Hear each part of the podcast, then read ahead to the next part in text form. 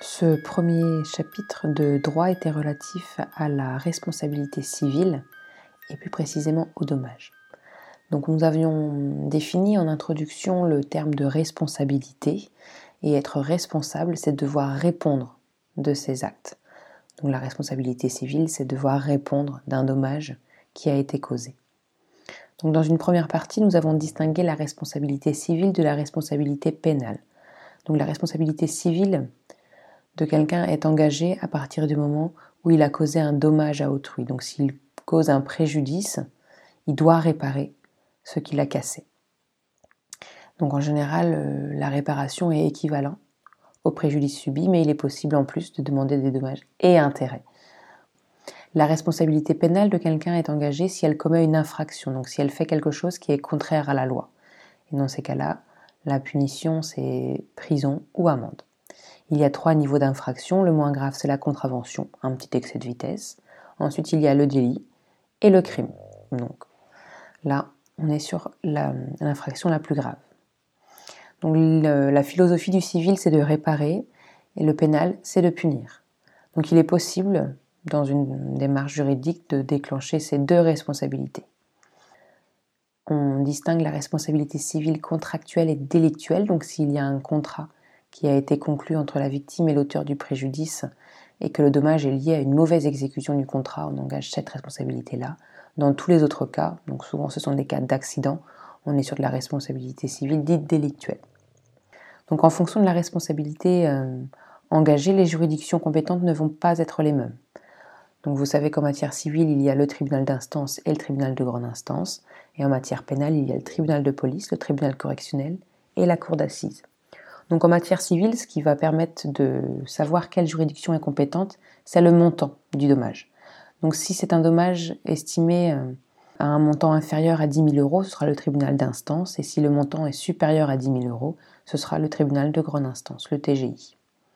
En général, dans la situation qu'on vous présentera, le montant du dommage sera précisé. En matière pénale, ce qui permet de savoir quelle juridiction est compétente est le niveau de l'infraction. Donc pour une contravention, tribunal de police, et donc là, le risque, c'est une amende, mais pas la prison.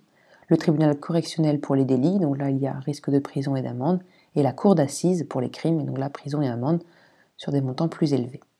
Il est possible d'aller devant une juridiction pénale, donc pour punir l'auteur d'un dommage, et d'obtenir réparation. Dans ces cas-là, il faut se porter partie civile. Donc c'est un terme juridique à connaître. Donc vous allez au pénal pour que la personne soit punie, mais vous voulez quand même obtenir réparation du dommage que cette personne vous a causé, donc vous vous portez partie civile. Et dans ces cas-là, la victime sera également dédommagée. Donc le dommage. Il existe différents types de dommages. On va en distinguer trois, donc vous devez maîtriser euh, la différence entre les trois. Le préjudice matériel, le préjudice patrimonial. Donc là, un dommage est causé sur un bien, quelque chose a été euh, abîmé. Le préjudice moral, donc là c'est un dommage qui a des conséquences psychologiques. Et il y a également le préjudice corporel, donc là c'est une atteinte au corps de l'individu et il réunit euh, les deux premiers dommages. Donc le matériel, des frais médicaux sont engagés. Et moral, il y a des souffrances physiques et morales.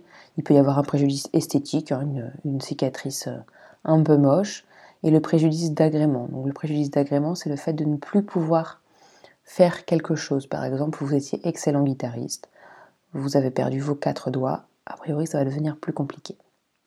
Pour avoir droit à une indemnisation, le dommage il doit répondre à trois conditions. Il doit être certain. Donc ça veut dire que l'éventualité d'un dommage futur, euh, ça ne fonctionnera pas du tout.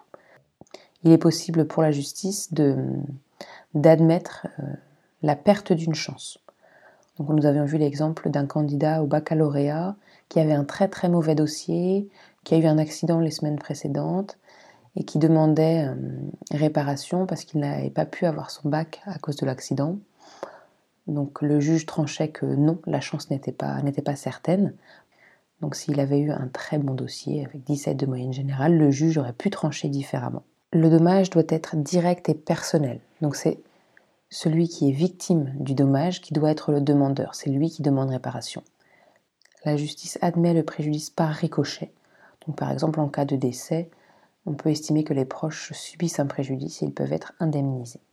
Et le dommage doit être légitime, donc lié à une activité légale. On avait pris l'exemple d'une personne se rendant à la gendarmerie pour euh, porter plainte pour le vol de ses plants de cannabis.